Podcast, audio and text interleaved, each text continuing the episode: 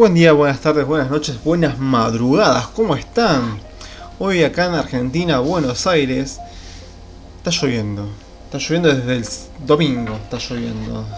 Horrible este día, estos días. Horrible para los que no les gusta la lluvia, ¿no? Yo, yo lo amo. Me gusta que llueva un poco, no que llueva todos los días porque se me está acumulando la ropa. Eh, la humedad no perdona en Buenos Aires. Así que son cosas que a veces algunas personas que más que los que tienen las ganas de limpiar eh, nos molesta un poco. Pero más allá de eso, eh, está bueno que venga acompañado de un descenso de la temperatura. Bueno, hoy quería hablar algo que está en el título, que es muy, muy obvio, no, no hay mucha vuelta que darle, con el tema de los límites. Una vez hablé, algo, hablé una vez algo parecido a esto, que es el tema de los parámetros, ¿no? Que o el equilibrio, estar entre un punto medio, ni más ni menos, exagerado, sin, ir a extremos. Esto es parecido, pero no es igual con el tema de los límites, pero esto más que nada va apuntado a las personas eh, con respecto a vos, o sea, el entorno que te rodea con respecto a vos, y esto vale para cualquier especie. La otra estaban con mis perros, mi perra, estaba cuidando un perrito, y mi perra de repente está comiendo. Mucha gente o educadoras sostienen que los perros no deberían ser agresivos y saber cuidar su espacio, pero también tienen que saber poner límites. Por ejemplo, un perro está comiendo y no quiere que se acerquen y va y lo muerde. Mucha gente lo tildaría esto de es un perro agresivo, violento porque te va a morder. En el mundo canino, a veces un tarascón al aire puede significar como un empujón nuestro, ya sé que es violento, pero bueno, el perro tiene comunicación o forma de hablar y decir, mira, correte porque no quiero que estés acá cerca, la verdad que me incomoda o me da inseguridad. Se puede transmitir como una inseguridad un mordisco. Entonces el perro de alguna forma te avisa. El perro pone un límite. Cosa que en otra situación no lo hace.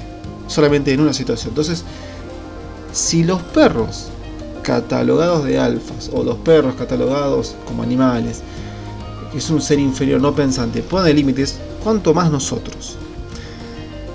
La otra vez estaba viendo un video de TikTok en el cual se ve ¿no? que una chica exclamaba fehacientemente sobre el tema de que está bueno esto de poner los límites, porque decía, solo se enoja aquella persona a la que el límite le prohíbe hacer su maldad. Por ejemplo, aquella persona que viene a tu casa y te mete la mano en la heladera, aquella persona que dice, es de, amigos, entrar en confianza, o sea, no sé, pasámela, te dice, pasame la contraseña de, tu seguridad de la puerta o de tu código de, WhatsApp o lo que sea. Y vos decís, ah, es mi amigo, o sea, debo confiar. Y de repente lo que parecería ser un favor de uno hacia el otro, se transforma en imposición.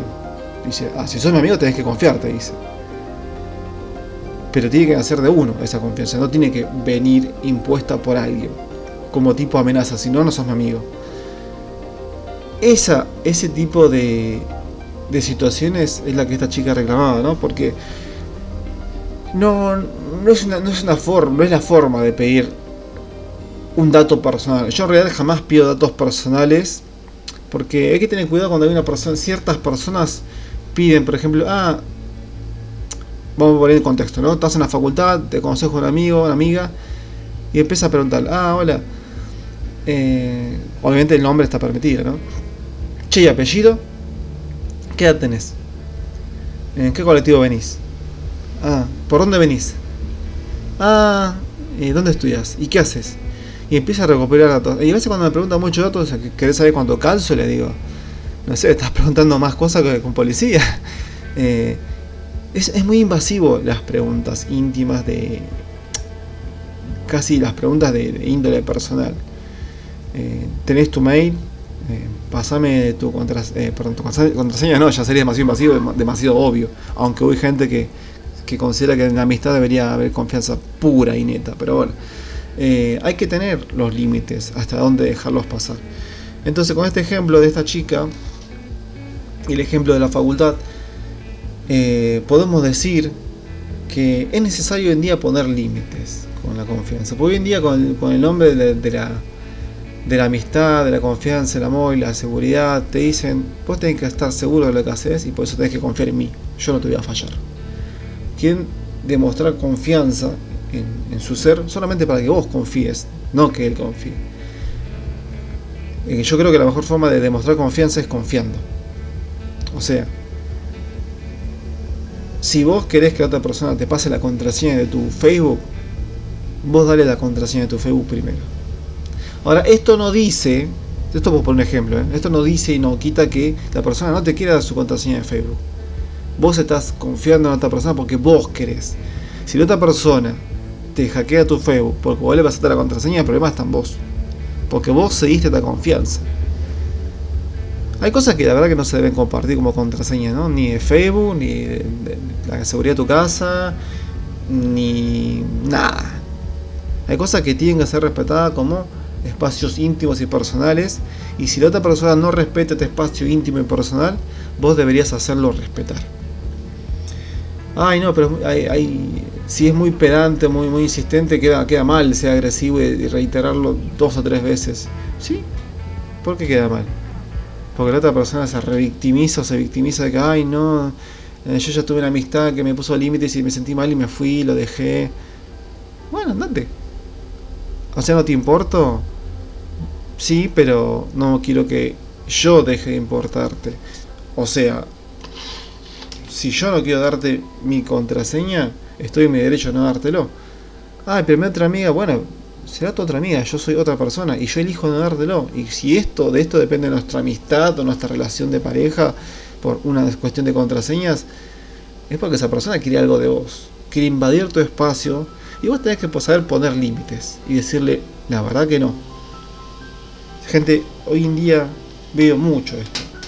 A la sociedad cristaloide, a la sociedad nueva de hoy en día tóxica, están buscando invadir esa esas intimidades. Sutilmente, dentro de la confianza, con códigos, con gestos, con mirada, está evolucionando la forma de ser tóxico. Es muy muy triste esto, porque en vez de evolucionar la forma de ser una persona honesta, inteligente, que sabe cómo lidiar con la sociedad, está creciendo la forma de cómo joder a la sociedad. Entonces hay que saber cómo lidiar con la, con la evolución de este tipo de personas y cómo, cómo saber cuándo alejarse cuando, o ponerle límites. A veces cuando ponemos límites ya se alejan solos de por sí. Pero a veces no pusimos los límites. Nunca es tarde para poner límites. Cuesta más. Cuesta más si una persona que todos los días viene a, abrir, viene a tu casa, te, te abre la heladera, te abre la cena, te agarra una cerveza, te agarra las golosinas, o viene y te abre el ropero y te saca la ropa y dice, bueno, vestite de esta forma. ¿Suena invasivo? Sí. Suena, y nada, no te creo, no hay gente que, que existe así, sí, hay gente que existe así. Y hay gente que vive con esto, convive todo el tiempo con este tipo de personas. Y nunca le puso límites. Incluso le molesta, pero se le aguanta.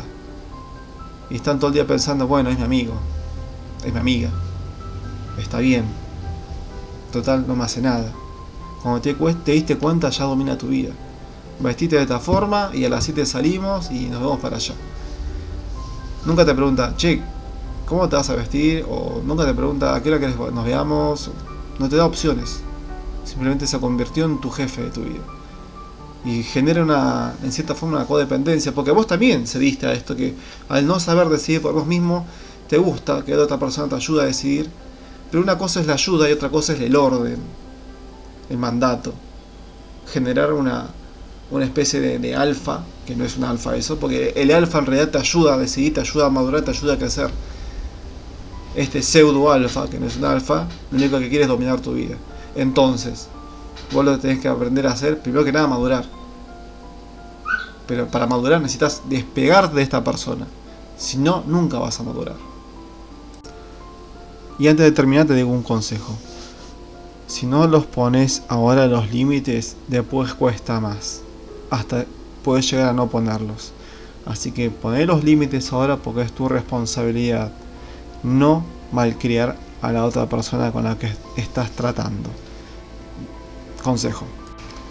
Así que esto es lo que tengo para decir hoy, gente. Espero que te sirva. Cualquier cosa hay forma de comunicarse conmigo. estaba pensando mucho el tema de. De que muchos de los que hablan son psicólogos, muchos de los que hablan son eh, profesionales de la salud mental de estos tipos. Y a veces no hace falta ser un profesional. Digo a veces porque muchas, muchas veces sí falta. Pero un título a veces... No, un título no siempre te habilita a poder tener la capacidad de hablar de estos temas. Simplemente hay que tener una conexión entre la teoría y la vida. Y eso es algo que no te lo da la facultad. Es algo que te lo da la vida, la comprensión y el saber utilizar estos, estos conectores con la vida para que sea más fácil vivirlo y con una realidad de haberlo vivido. No veo un psicólogo que nunca fue a psicólogo, que de repente quiere ejercer y no sabe cómo tratar a la persona. ¿Cuántas veces una persona fue a psicólogo y fuiste maltratado por un psicólogo? O no supo cómo hablar, cómo comunicarse, cómo expresarse, cómo decir las cosas de una forma adecuada. Y segundo que también hay mucho opinólogo. Y si vamos a opinar en base a nada, como los hay siempre, puedo opinar también yo. Así que todo esto se ve al final del camino como dicen los amigos judíos. Eh, nada, esto es lo que tengo para decirles, espero que les sirva, les guste y bueno, nos estamos escuchando en la próxima. Que tengan muy buena vida.